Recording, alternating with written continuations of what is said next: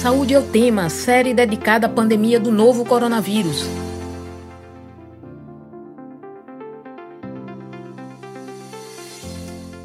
Olá, ouvinte das rádios Universitária FM 99.9 MHz e Paulo Freire AM 820 kHz.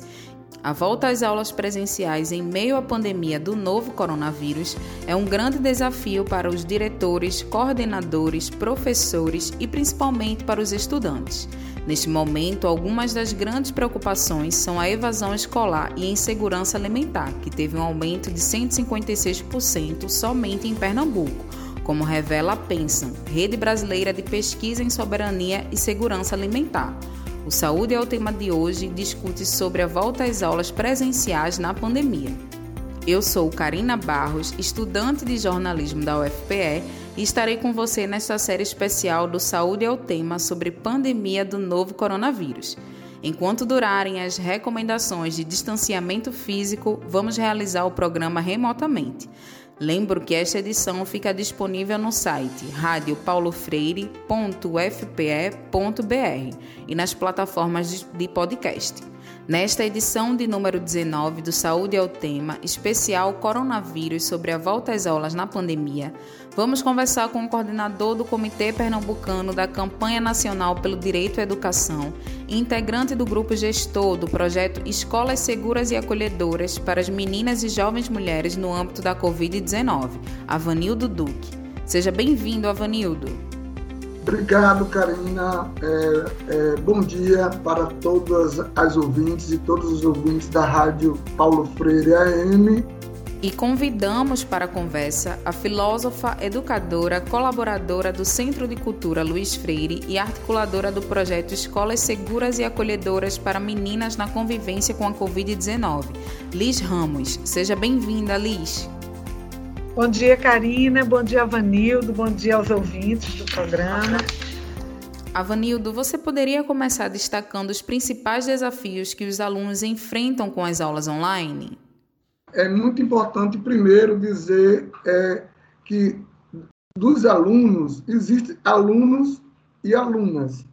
Dentro dos alunos e alunas, existem os alunos das cidades, do campo, da periferia de escolas públicas e privadas. E até dentro das escolas públicas e privadas tem diferenciação. Um aluno de escola de referência, não um estudante de escola de referência, e outro que não é de escola de referências, são contextos totalmente diferentes em termos de estrutura e é, dentro até das escolas privadas, você pode pensar escola privada, pensar uma escola como escola damas, mas tem escolas privadas na periferia com muitas é, é, precariedades. Por que eu digo isso? Porque todo o desafio de ter é, esse isolamento provocado pela Covid, que tem gerado muita, é, muito problema, muitos, muitos problemas para os estudantes que gostam da escola. Com a pandemia, foi revelado que a, a, os estudantes gostam muito mais do que eles imaginavam que gostavam. Essa, essa, esse afastamento forçado tem nos levado, né, Liz, a perceber quanto é importante o ambiente da escola para a convivência, para a sociabilidade. É, e aí os problemas é o seguinte, no meu ponto de vista. Primeiro é do acesso à escola, à educação remota.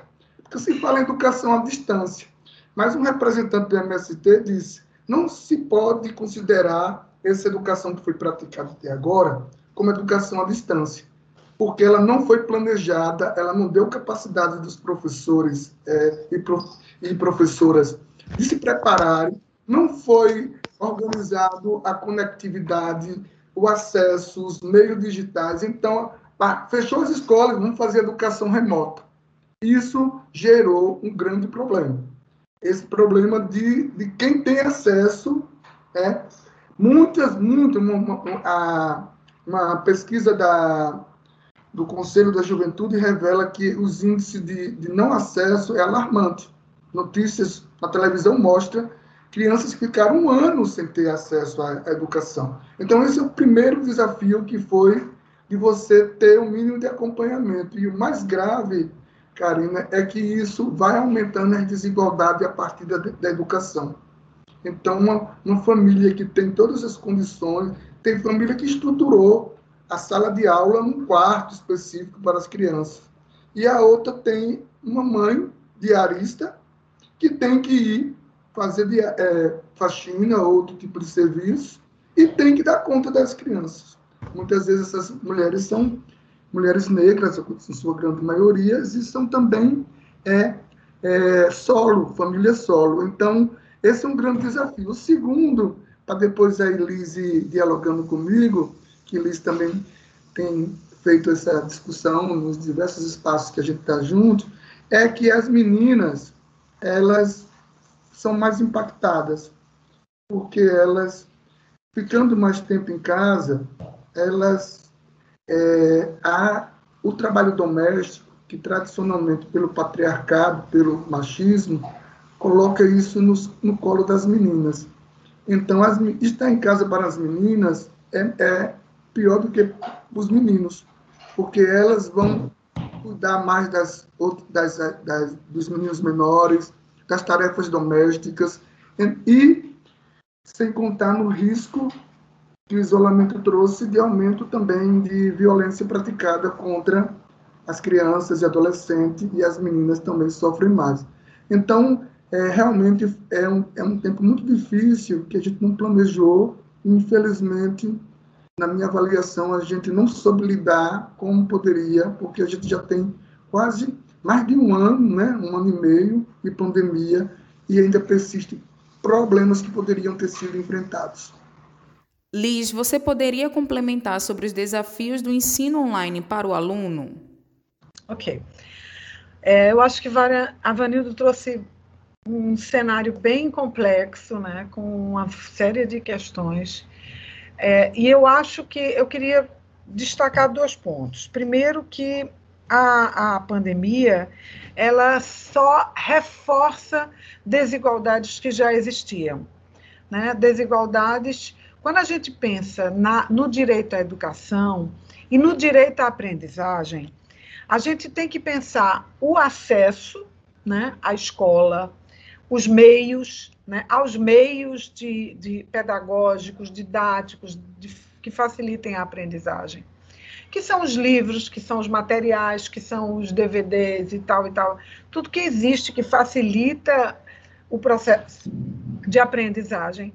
A gente precisa dos profissionais de educação, né? Qual é o papel deles, o papel de professor, o papel de incentivador, o papel de questionador, que estimula a curiosidade dos alunos. O, o professor tem um papel muito além de dar aula, né? E nesse sentido, o professor também é um, um, um, tem um papel na socialização das crianças e dos jovens. A gente precisa da escola enquanto território, mas a escola enquanto um ambiente que promove uma socialização, que promove as relações sociais. A gente está vivendo hoje, por exemplo, a população que mora em Recife, as crianças e adolescentes que moram em Recife, um, e em outras grandes cidades, uma boa parte delas vivem em casas isoladas ou apartamentos isolados, com poucos ambientes de socialização. Então, a escola tem também esse papel, como a Vanildo muito bem disse. Então, entre outras coisas, o que a gente percebe é que a pandemia ela revelou as desigualdades em todos esses aspectos. Os professores, por exemplo, que têm mais condições, que têm equipamento, que têm internet, que têm um ambiente para dar aula, eles conseguiram organizar, que tiveram uma formação para esse momento online, esse momento da educação híbrida, porque, de novo, recuperando o que a Vanildo diz, a questão não é simplesmente dar aula pela internet. A gente mesmo viveu aqui uma experiência, a gente passou pelo menos uns 15 minutos tentando colocar no ar essa esse bate-papo. Né? A conexão, e é assim, é assado, e desliga o computador, desliga o telefone, etc. E tal. Tem toda uma preparação tecnológica do ponto de vista da, do acesso de computador e de internet, mas tem também uma preparação didática da aula presencial é uma formação, da aula online é outra formação. Uma das coisas, por exemplo, que as crianças, e a gente tem ouvido muitas reclamações numa das atividades que esse projeto que nós estamos mencionamos aqui, Escolas Seguras e Acolhedoras, é, por exemplo, o excesso de tarefa que as crianças e jovens estão recebendo online. Muito mais tarefa do que elas receberiam normalmente na, na rotina diária. Porque se o professor está na sala de aula, ele está dando aquela, aquela, aquele conteúdo, aquela matéria, aquele capítulo, ele vai acompanhando como é que a, a, a, turma está se envolvendo com aquele assunto, está desenvolvendo aquela, aquela aprendizagem. Na hora que ele está online, ele está lá, ele bota o conteúdo, ele manda a tarefa. Ele não está tendo o feedback, o retorno da compreensão dos alunos, da, da, da forma como os alunos estão recebendo aquela informação. Resultado: aparentemente, os conteúdos estão sendo passados do ponto de vista dos conteúdos curriculares, mas o que não está acontecendo é a aprendizagem o processo aprendizagem. A recepção, a interação, a compreensão, o diálogo do aluno, dos conhecimentos do aluno com os conhecimentos que o professor está passando. Então, esse é um impacto terrível do ponto de vista da aprendizagem. Outra questão das desigualdades, e isso tem a ver com as desigualdades, porque a maioria dos professores não teve preparação para enfrentar esse momento da educação, que eu também concordo com a Vanildo, não é educação à distância.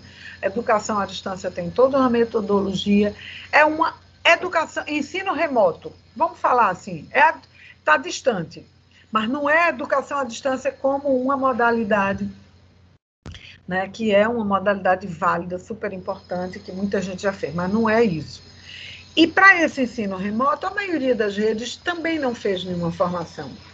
Eu mesmo tenho conhecimento de redes que fizeram uma reunião de planejamento no começo do ano com vários professores, aproveitando, fazendo ou não os cuidados necessários para atividades presenciais. A maioria não teve grandes atividades presenciais.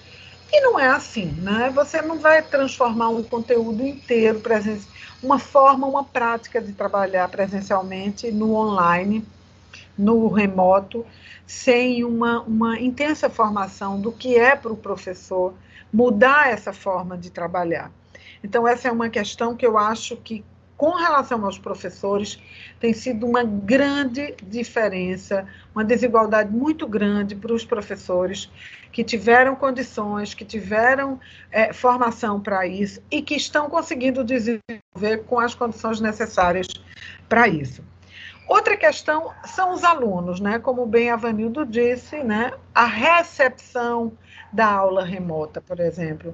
A sala de aula, ou a classe, ou o quarto, ou a sala da, da, da casa. Quem está presente, às vezes, é o mesmo ambiente que tem três ou quatro crianças estudando, tem os pais trabalhando ou, ou fazendo coisas, enfim. Essa situação é de profunda desigualdade e a gente tem realmente uma grande população.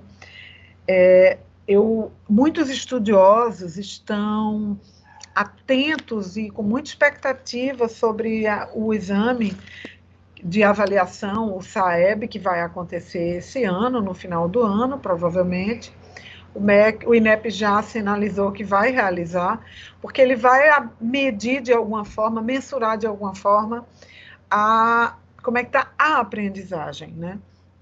Infelizmente, eu acho que vai aumentar as desigualdades. E eu gostaria muito, como educadora, como militante dos direitos humanos, dos direitos à educação, da campanha nacional pelo direito à educação, eu gostaria muito que a gente não tivesse um SAEB focado apenas na meritocracia, preocupado em melhorar o, as notas de algumas escolas, pensando nos professores que vão receber bônus, mas que a gente tivesse realmente um SAEB para pensar a estrutura toda da escola, seja ela presencial, seja ela online, né?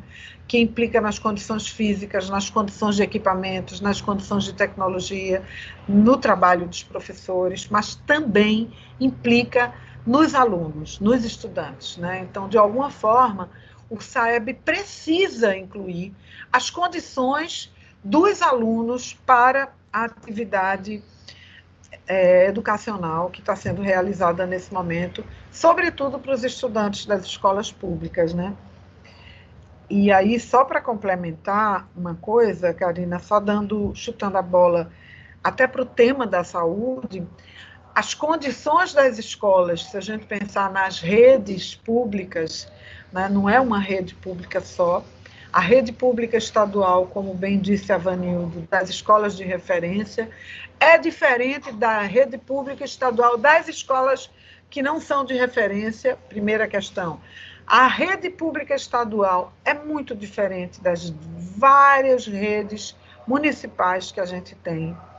E aí eu ainda destaco, por exemplo, a situação da educação na zona rural, no campo, né?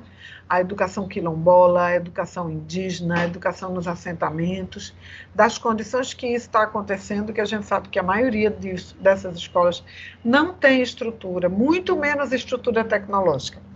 Então, eu queria pontuar isso para a gente ir continuando o debate, porque isso implica na forma como a saúde pode ser impactada com esse retorno às aulas.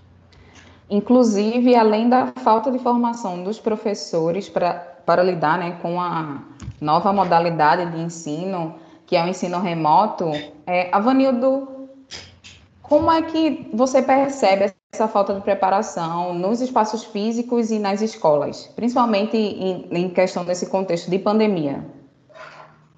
Então, Karina, a Elisa ela deu um panorama bem bacana, mas eu queria fazer uma pequena complementação da pergunta anterior.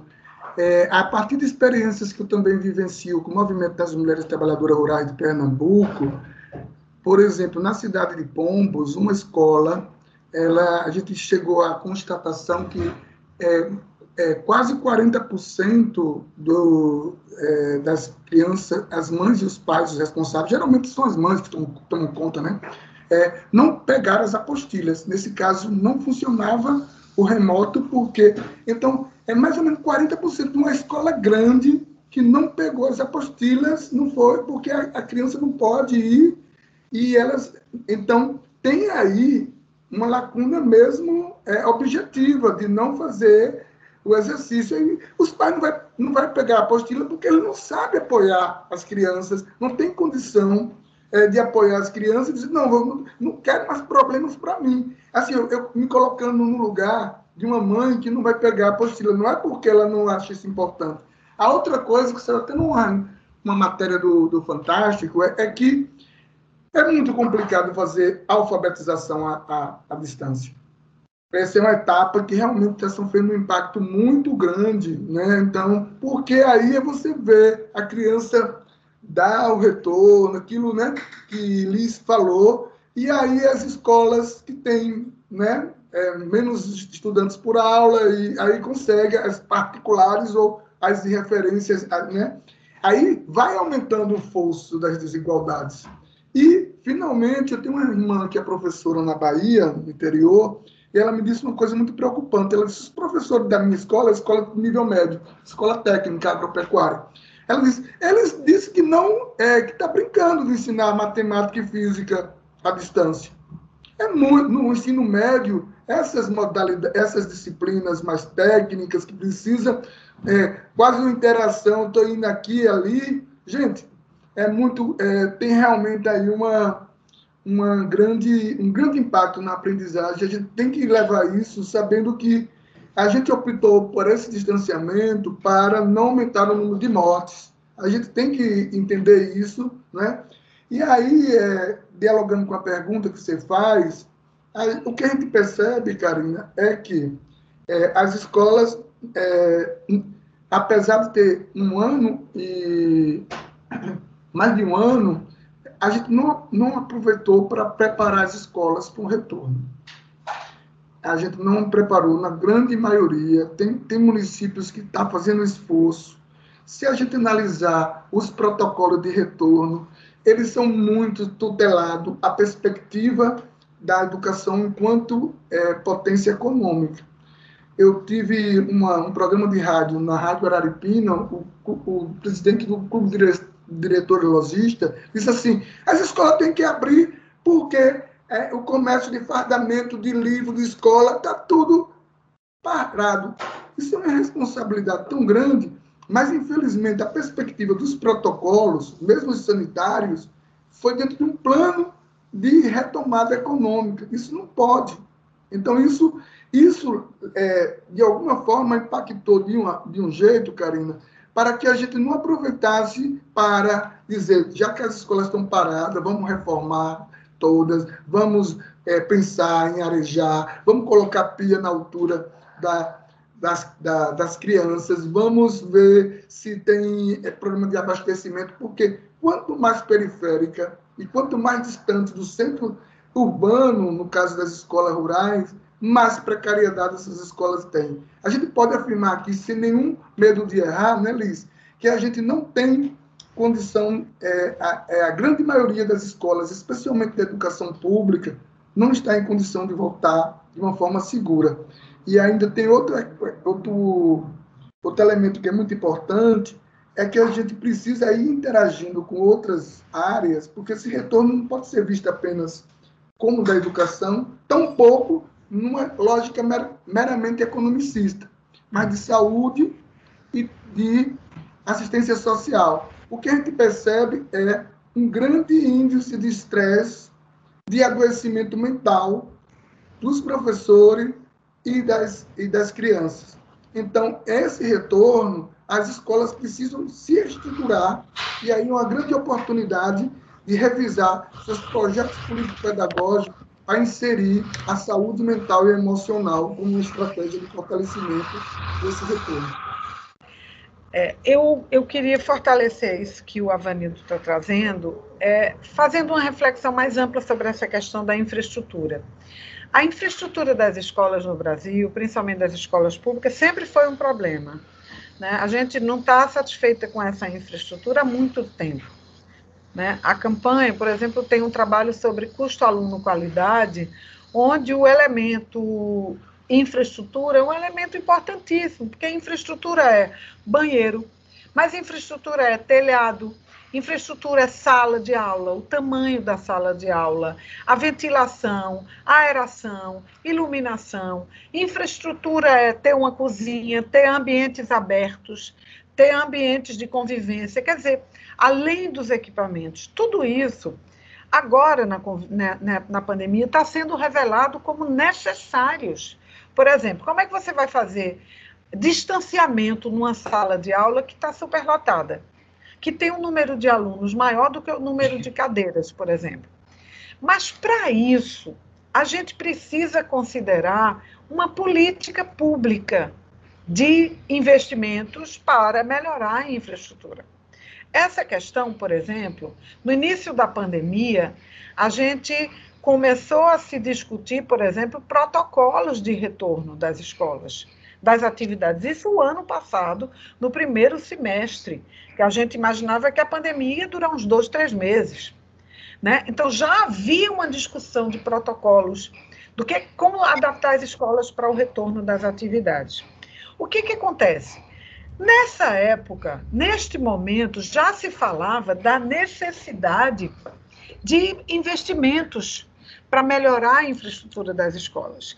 E nessa época já se colocava também qual seria o papel de um Ministério da Educação nessa situação. Porque a gente está vendo, e isso os municípios que estão nos escutando vão estar tá percebendo, o que hoje a educação básica é financiada basicamente pelo Fundeb, o Fundo de Desenvolvimento, Manutenção e Desenvolvimento da Educação Básica. Então, é o Fundeb que paga recursos para a manutenção das escolas, paga, paga o salário dos professores, etc. Acontece que o Fundeb depende da arrecadação. Com a pandemia, a economia teve uma queda, teve uma queda grande, por exemplo, dos serviços.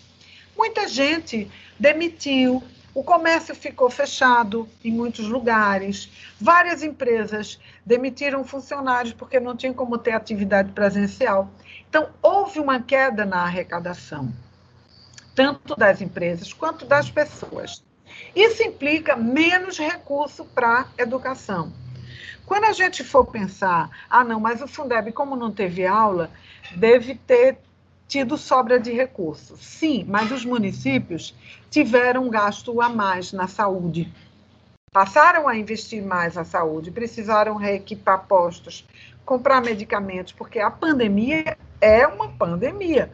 Ela atingiu todos os lugares que, de, de, alguma forma, tratam da saúde. Do hospital chique, da UTI, dos leitos de UTI, mas os postos de saúde tiveram um impacto muito grande. A gente viu, por exemplo, um relato de uma comunidade dizendo que os postos de saúde estão faltando remédios simples, como remédio para diabetes, que é considerado um remédio relativamente simples e que é usado há muito tempo, é entregue. Então, o que, que acontece? Caberia ao MEC, enquanto ministério, o Ministério da Educação, que cuida, ter fomentado, ter incentivado, ter investido numa política de reforma das escolas, de reequipagem das escolas, de melhoria da infraestrutura do, das escolas. E já existe um programa chamado PDDE, Programa Dinheiro Direto na Escola, onde as escolas recebem dinheiro diretamente. O que, que acontece? Não houve isso. O PDDE foi, inclusive, reduzido, né? considerando que não estava vendo aula. Só que não estava vendo aula, mas uma escola fechada, ela se deteriora. O telhado, a janela, a parede, infiltração, enfim, como casa fechada também se desgasta. Então, essa questão de uma política pública, dependendo do governo federal, que é o ente que possui mais recursos, que tem um papel de distribuidor, o que a gente observa é que, da mesma forma que o Ministério da Saúde se negou a ter um papel de planejador, de articulador, de organizador de ações coletivas para as secretarias de saúde no enfrentamento dessa pandemia, o MEC também não o fez. A gente não pode negar, por exemplo, que o ministro ele manteve um Enem, ele quis manter um Enem no auge da pandemia. Ele manteve uma, uma prova de Enem no momento em que estava crescendo aceleradamente, e a gente teve um Enem que teve mais de 50% de abstenção. Quem é que quem deixou de fazer? Principalmente os estudantes de escola pública, os negros, população indígena, aqueles estudantes que já são mais vulneráveis, que nem sequer foram fazer o exame. Então, assim, eu acho que Houve também, eu quero destacar aqui, a falta de uma política pública nacional coordenada pelo MEC, no sentido de acompanhar essas precariedades. Por exemplo, eu li agora, essa semana, no, na Folha de São Paulo, que uma das políticas do MEC para distribuição de chips com a internet para os estudantes não chegou a ser distribuída nem 100%, nem 30% do que era a, a meta para esse ano. Ora, isso é chip, internet para estudante de escola pública mais pobre, super necessitado. E o MEC cortou mais de 50, mais de 70% desse recurso, dessa meta. Ou então distribuiu, como aconteceu, de ter comprado é, computador, mil computadores para uma escola que tem 300 alunos. Esse tipo de coisa também acontece. Então, eu acho que um dos problemas que a gente tem é a falta de uma gestão da educação nessa questão, uma gestão nacional, fortalecendo políticas públicas para as redes mais pobres, para, para todas as redes. Hoje o Saúde é o tema especial Coronavírus fala sobre volta às aulas na pandemia. E para falar sobre isso, recebemos o coordenador do Comitê Pernambucano da Campanha Nacional pelo Direito à Educação, integrante do grupo gestor do projeto Escolas Seguras e Acolhedoras para Meninas e Jovens Mulheres no âmbito da Covid-19, Avanildo Duque. E também a participação da filósofa e educadora, colaboradora do Centro de Cultura Luiz Freire e articuladora do projeto Escolas Seguras e Acolhedoras para as Meninas na Convivência com a Covid-19. Avanildo, como a volta às aulas presenciais afeta a segurança alimentar dos estudantes? Karina, é só para, é, além de não ter essa articulação nacional a partir do MEC, e se você analisar a propaganda que o governo fez, não só do, do Enem, mas de outras, era tudo com viés da economicista. Negacionista. Negacionista e, e economicista. E economicista. E aí, além de não promover essa, isso que Liz coloca, a gente está, pasme, no absurdo do presidente da República, que eu, eu não eu me recuso a dizer o nome dele, é, recorrendo ao Supremo Tribunal Federal para impedir que recursos sejam voltados para ampliar a conectividade da educação. Esse foi um projeto de lei feito na, na Câmara, aprovou a Câmara, ele, o presidente, vetou, voltou para a Câmara, a Câmara derrubou o veto, o que é que ele faz? É, são acho que três é, não é um, valor nem tão elevado, não lembro exatamente agora o valor, mas ele recorreu ao Supremo Tribunal Federal para impedir que as escolas públicas, as mais necessitadas, tenham acesso à internet. Então ele fez isso. E fez, e tem outra coisa, e aí já fazendo um link com a tua pergunta, o Programa Nacional de Alimentação Escolar, que é um programa que é, é, tem seus limites, mas ele é um programa super bem avaliado e acolhido por toda a sociedade, ele está na iminência também de sofrer cortes no orçamento.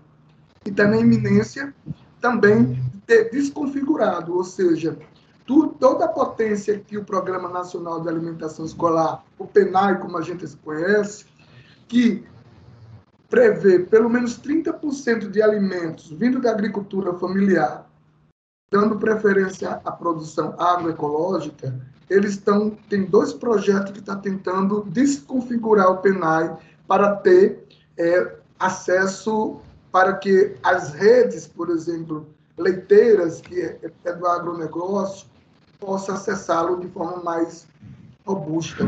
Então, isso é muito preocupante, Karina, porque é, segunda-feira o Fundo das Nações Unidas para a Alimentação né, e Agricultura, a FAO, é, publicou um estudo onde mostra que aumentou em muito as pessoas em segurança alimentar grave e gravíssima no mundo todo e no Brasil. Inclusive, é, os analistas né, que é, fizeram análise desse relatório, os especialistas, dizem que a gente não foi decretado é, no no mapa da fome novamente, porque eles não trataram os dados ainda da pandemia, foi um pouco antes pegando. Então a situação é muito pior do que revela esse relatório. E ah. isso a gente vê, carinho, na rua, a gente vê na porta dos supermercados, a gente vê nas feiras livres as pessoas pedindo comida, é, a gente vê matérias de, é, de, de é, todos os dias mostrando as pessoas das, das periferias, é, especialmente né, as, as famílias que têm mulheres solo, passando fome. Insegurança alimentar não é outra coisa. É passar fome, não ter o que comer, né? não ter a quantidade mínima para comer. E aí, nesse sentido, o, o, que, o que acontece com a, é, com a pandemia, o isolamento e o impacto na alimentação? Das crianças que vão à escola, muitas né, são motivadas por isso também. Tem prefeituras que têm programas muito interessantes de alimentação escolar, que é, garantia, antes da pandemia, uma alimentação equilibrada, porque tem que ter o, o cardápio é feito com, por uma nutricionista, tem que ser feito, está no PENAI. E aí, o que acontece com a pandemia? Duas possibilidades. Uma é que as, as famílias começaram a receber cestas ou cartão.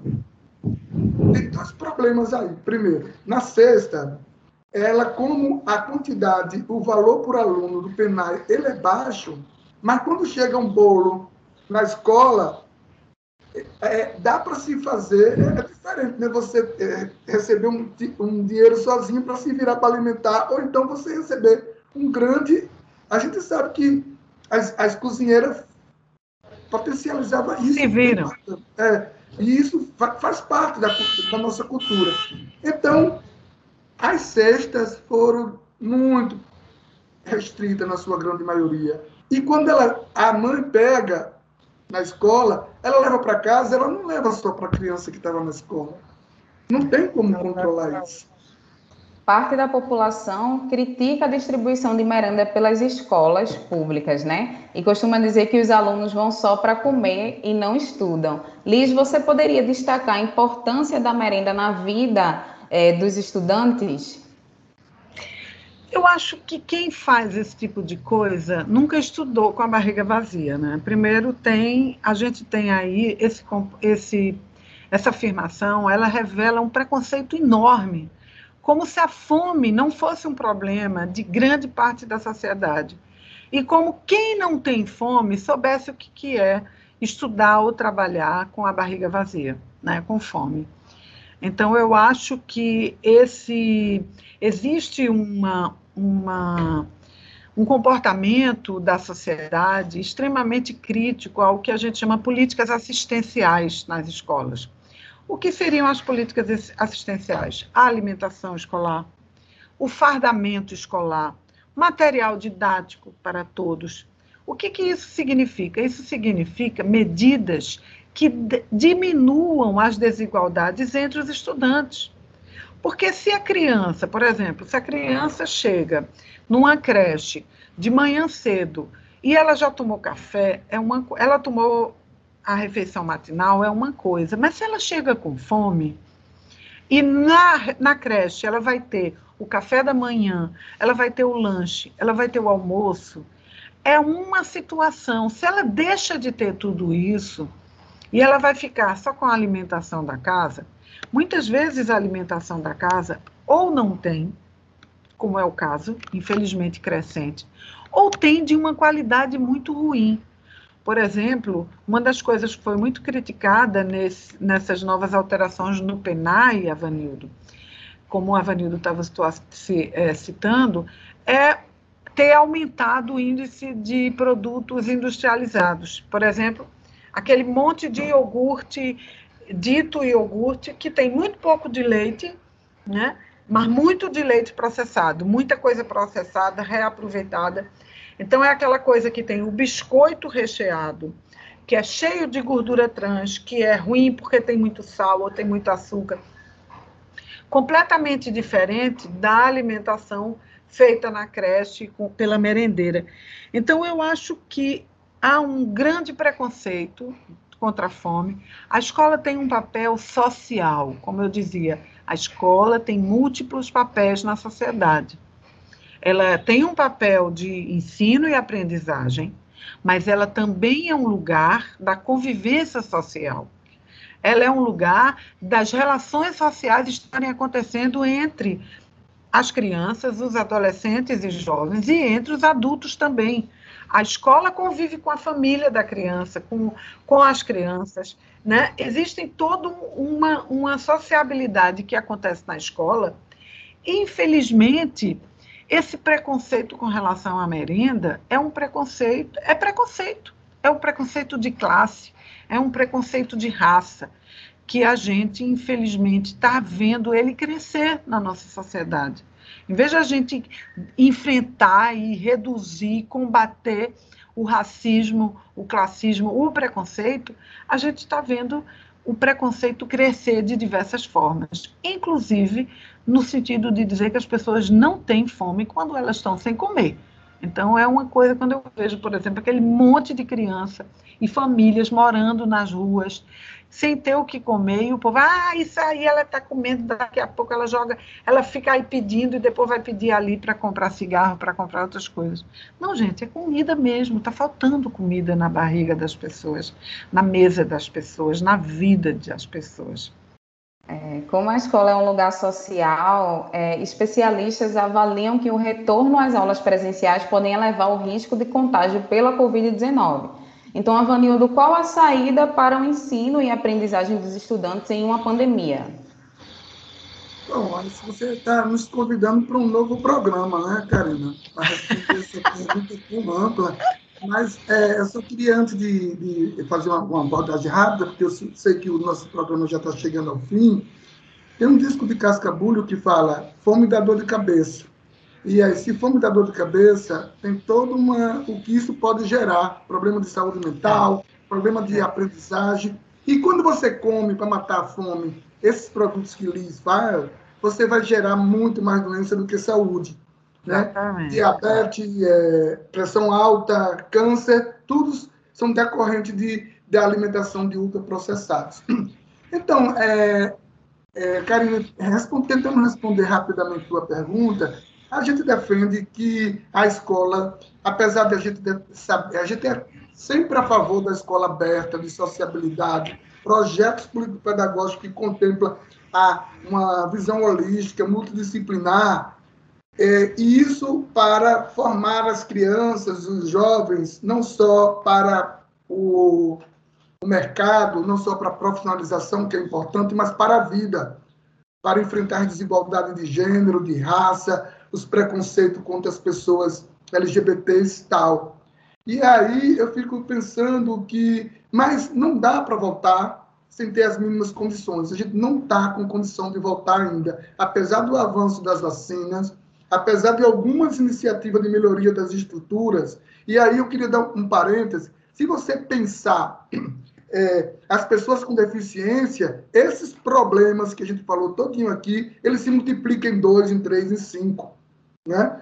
E então, eu, eu fico pensando, é, para finalizar aqui minha fala, que a gente vai precisar fazer uma busca ativa, acolhedora, porque já está comprovado que está aumentando o número de jovens, especialmente do ensino médio, que estão dizendo que não volta, mesmo tendo vacinado, mesmo tendo é, as condições materiais melhoradas, mesmo tendo a conectividade.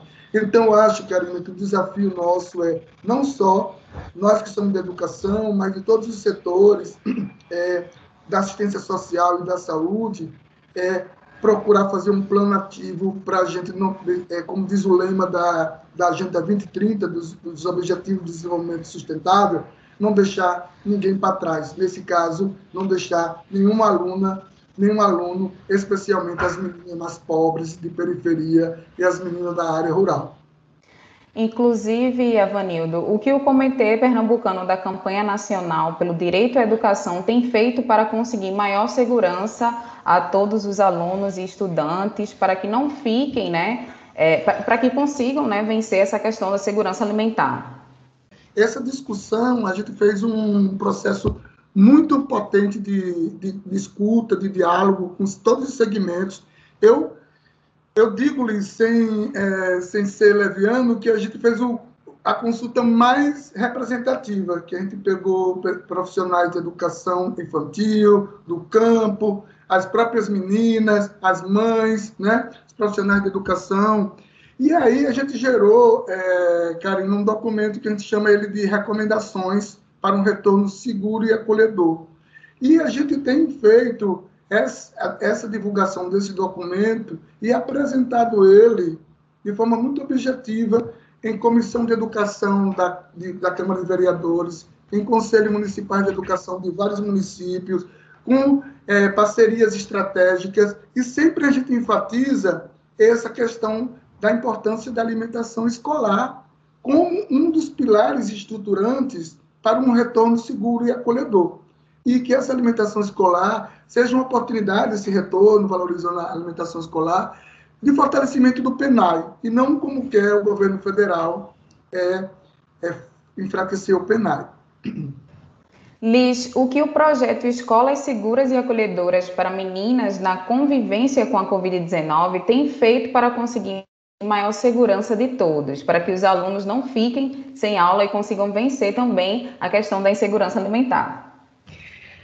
A gente, além disso que o Avanildo está dizendo, porque a gente está fazendo isso junto com o comitê, o Centro de Cultura Luiz Freire, o Centro Dom Helder Câmara, é, o SENDEC e também o Centro das Mulheres do Cabo, a gente tem feito um trabalho que a gente chama de advocacy, que na verdade é de defesa do direito à educação, junto à gestão, secretária, secretarias, é, conselhos, professores universitários e jornalistas, enfim, diversos ambientes, mas a gente tem feito também esse processo de escuta que envolve um exemplo, um, um trabalho também em núcleos comunitários, envolvendo jovens e envolvendo articulações locais. Né? Por exemplo, um trabalho que a gente faz em Sítio dos Pintos, que é uma comunidade de Recife, é, em Peixinhos, em Olinda, é, no Cabo de Santo Agostinho, em Camaragibe e também em Mirandiba, com as comunidades quilombolas, é, sobretudo com grupos de jovens, para escutar e dialogar com os jovens o que é, como é que está sendo estudar na pandemia, quais são as alternativas que eles estão criando, quais são as dificuldades que eles estão tendo, e também dando voz a esses sujeitos, no sentido de que eles participem também do debate, elas né, participem também do debate sobre o que é, o que está sendo essa pandemia para a educação. Eu queria complementar uma coisa que, na pergunta que você fez para o Avanildo, ainda sobre esse retorno seguro, eu acho que além das medidas sanitárias, de distanciamento social, a gente não pode esquecer vacinação. A vacinação, inclusive para os estudantes, né? A gente já começa, alguns municípios já estão tratando a vacinação para 18 anos, aqui em Pernambuco, mas tem municípios no Brasil, por exemplo, São Luís parece que está começando a vacinação a partir dos 12 anos. Eu acho que essa é uma medida importante, a gente não pode abrir mão dela, mas eu também gostaria de fortalecer a necessidade de ações no sentido da aprendizagem.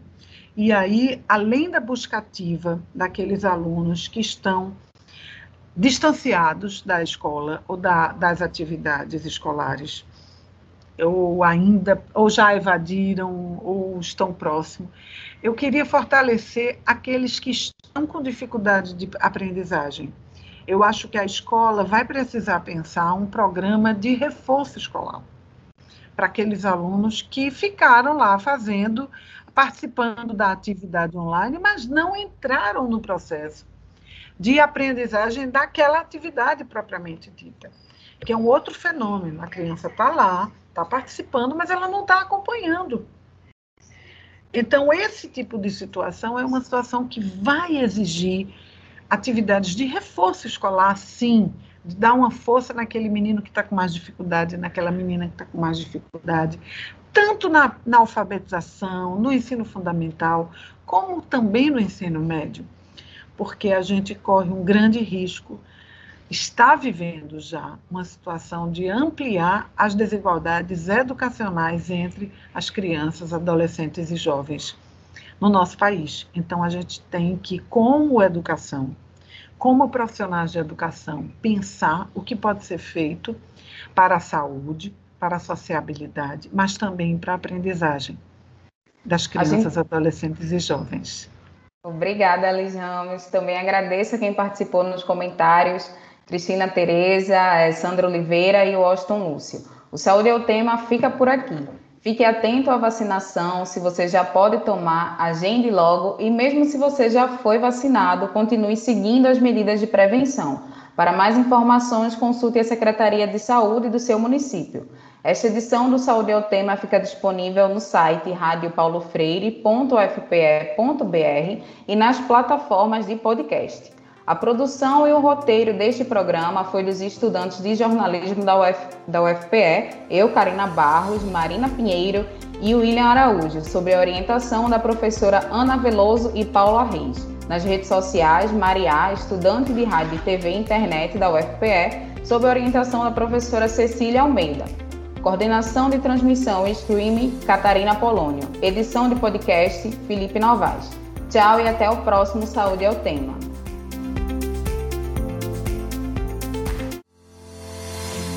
Saúde é o tema, série dedicada à pandemia do novo coronavírus, uma produção da Rádio Universitária Paulo Freire, AM 820 kHz, e da Universitária FM 99.9 MHz, com apoio do programa Fora da Curva e da Pró-Reitoria de Extensão e Cultura da Universidade Federal de Pernambuco. A música tema é a faixa Teamwork, de Scott Holmes. Para mais informações, acesse www.ufpe.br/rpf.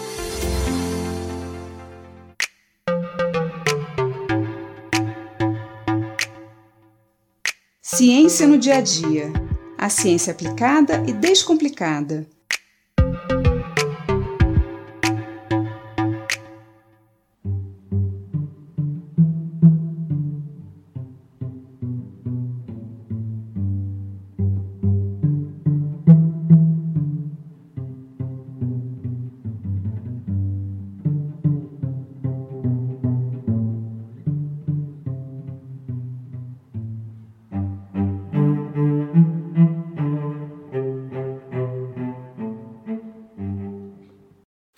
Nunca fez um desejo para uma estrela cadente? Desde o início das civilizações humanas, nós somos encantados pelos astros. E daí criamos as mais incríveis histórias e lendas sobre o Sol, a Lua, as estrelas, os planetas. As estrelas cadentes geralmente estiveram ligadas à sorte e a bons presságios. E como são bastante raras, aquele que tiver a sorte em vê-las deveria ser presenteado com a realização de um desejo.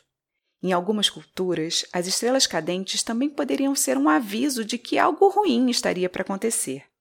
Mas o que chamamos de estrelas cadentes não são estrelas, e sim meteoros.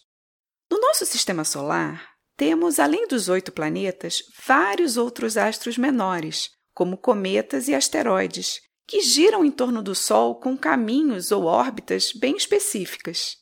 Os asteroides são compostos por rochas e alguns metais, e podem variar de alguns metros a centenas de quilômetros de comprimento.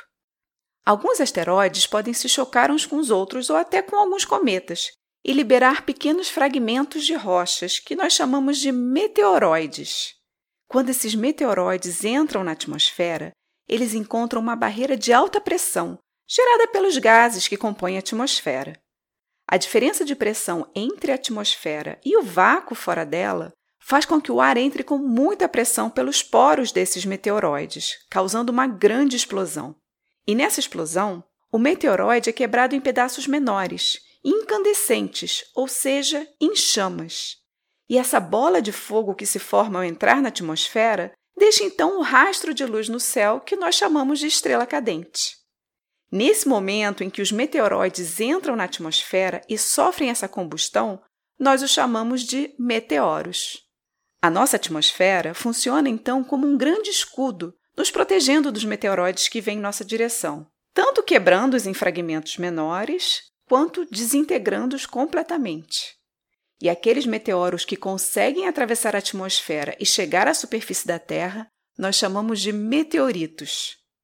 Os meteoros são muitas vezes confundidos com cometas por causa desse rastro de luz que eles deixam no céu, mas são bem diferentes. Os meteoros, assim como os meteoroides e os asteroides, são feitos de rochas, enquanto que os cometas são compostos basicamente por gelo, embora também tenham fragmentos de rochas e poeira no seu interior. Os cometas possuem órbitas elípticas, bem alongadas em torno do Sol. E isso quer dizer que em alguns momentos eles ficam mais próximos do Sol, enquanto que em outros eles estão bem mais afastados. E a forma alongada do cometa, que às vezes é possível visualizar até olho nu, é o resultado da vaporização do gelo quando os cometas se aproximam do Sol. Por causa das altas temperaturas do Sol, o gelo se transforma em vapor, formando uma espécie de nuvem ao redor do núcleo do cometa. E a ação dos ventos solares sobre esse vapor gera então o que chamamos de cauda do cometa. Os cometas são mais raros de se ver, mas quando estão visíveis é possível apreciá-los por vários dias. Já os meteoros são bastante efêmeros e é mais difícil prever quando eles irão aparecer. Por isso, é uma questão realmente de sorte de estar olhando o céu na hora certa. Mas em alguns momentos é possível ver uma grande quantidade de meteoros de uma só vez, que é o que chamamos de chuvas de meteoros. Essas chuvas de meteoros estão geralmente associadas a fragmentos de cometas, que, ao passarem perto da Terra, acabam atravessando a nossa atmosfera. Por isso, as chuvas de meteoros são mais previsíveis, e quanto mais claro estiver o céu e menos luzes ao redor, mais visíveis serão os meteoros. As chuvas de meteoros mais intensas são as Perseidas, em agosto, as Leônidas, em novembro, as Etaquáridas, entre fim de abril e início de maio, e as Oriônidas, em outubro. Essas duas últimas são associadas ao famoso cometa Halley e são bem visíveis no hemisfério sul. Então, fique de olho no calendário, escolha um local bem escuro, de preferência afastado da cidade, e aproveite bem a próxima chuva de meteoros. Ah, e não se esqueça de fazer um desejo. Eu sou Mariana Guinter, bióloga e professora da Universidade de Pernambuco, e esse foi mais um Ciência no Dia a Dia.